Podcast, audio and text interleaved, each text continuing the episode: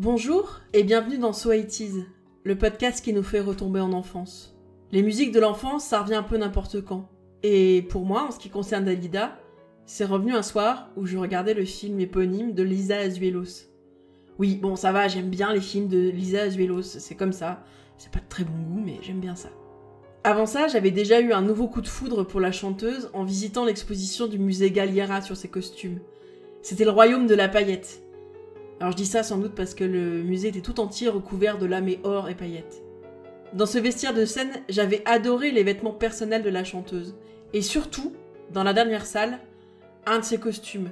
Un des plus emblématiques pour moi. Celui du film Le sixième jour de Youssef Chahine, basé sur le livre d'André Chédid. T'as pas eu le temps de voir la mer, les yeux coincés entre deux vies. Il a fait avant que le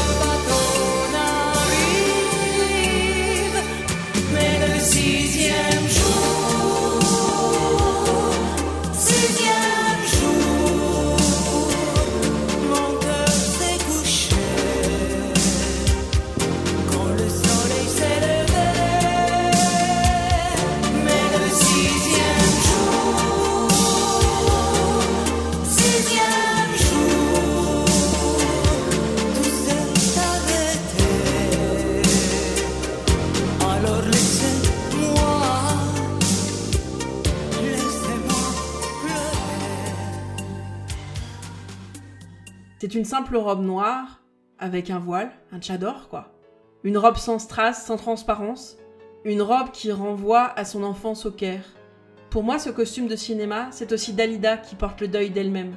Dalida, c'est la fête, c'est le disco, c'est les émissions de variété des années 80, les carpentiers, les dizaines de changements de costumes, les sketchs et les chansons.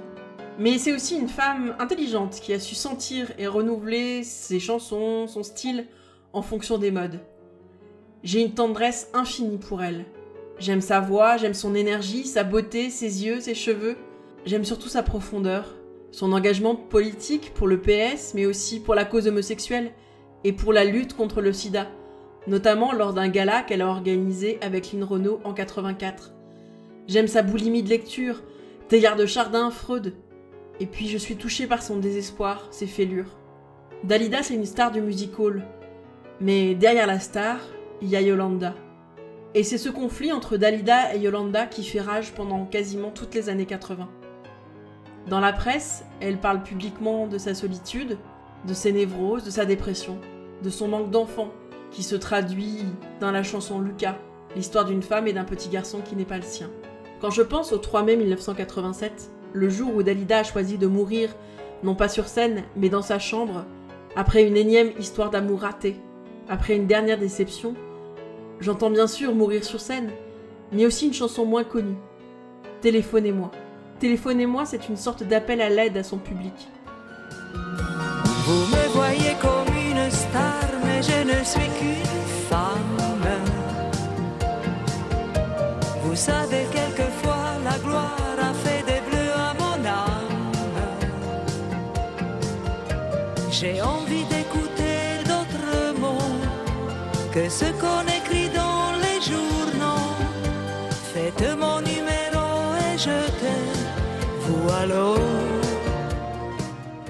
Dalida chante vêtue d'un blanc étincelant, semi-assise dans son lit. Elle parle de son âme, de sa solitude, de son envie d'en finir. La vie personnelle de Yolanda est marquée par les suicides de plusieurs de ses proches. Luigi Tanco, Lucien Maurice, ou encore son amie Maï Gourant, qui a mis fin à ses jours le 25 avril 1975. Son frère Orlando raconte qu'elle a passé les quatre derniers mois de sa vie comme une recluse, se préparant à sa mort tel un pharaon, en accumulant autour d'elle ses objets préférés. Elle laisse deux lettres, une à son frère, une à son compagnon, et un mot à son public. La vie m'est insupportable, pardonnez-moi. Elle est découverte par son habilleuse dans l'après-midi du dimanche, dans son lit, dans une chemise de nuit blanche, les cheveux étalés en corolle autour de la tête. Elle a contrôlé son image jusqu'au bout. Dalida a vraisemblablement mélangé des barbituriques et du whisky. Après sa mort, dans les journaux télévisés, on fait des numéros spéciaux en son honneur.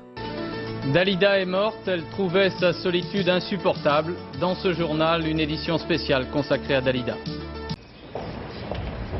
Une grande maison au cœur de Montmartre et devant des dizaines d'admirateurs tout au long de la journée.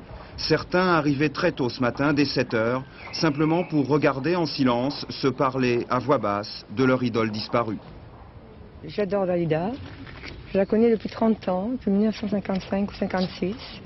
Et pour moi, c'était pas une chanteuse, c'était une amie.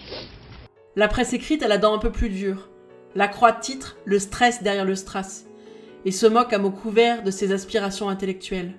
En guise de recommandation, je suis obligée de vous signaler le numéro d'affaires sensibles sur Dalida, mais aussi toute sa discographie qui mérite d'être redécouverte pour ses chansons fun et, et disco, mais aussi pour ses titres moins connus, plus profonds. Pour moi, Dalida, c'est l'exemple même de la star désespérée, de l'idole immolée sur l'autel de la célébrité. N'hésitez pas à nous envoyer vos commentaires, à vous abonner, à nous mettre des étoiles sur iTunes ou ailleurs. Et vous pouvez aussi aller écouter les productions des copains de notre label Podcut. Je vous recommande notamment Le Dernier Venu, un podcast sur l'univers de Stephen King qui s'appelle La Gazette du Maine. A bientôt pour un nouvel épisode de So It Is.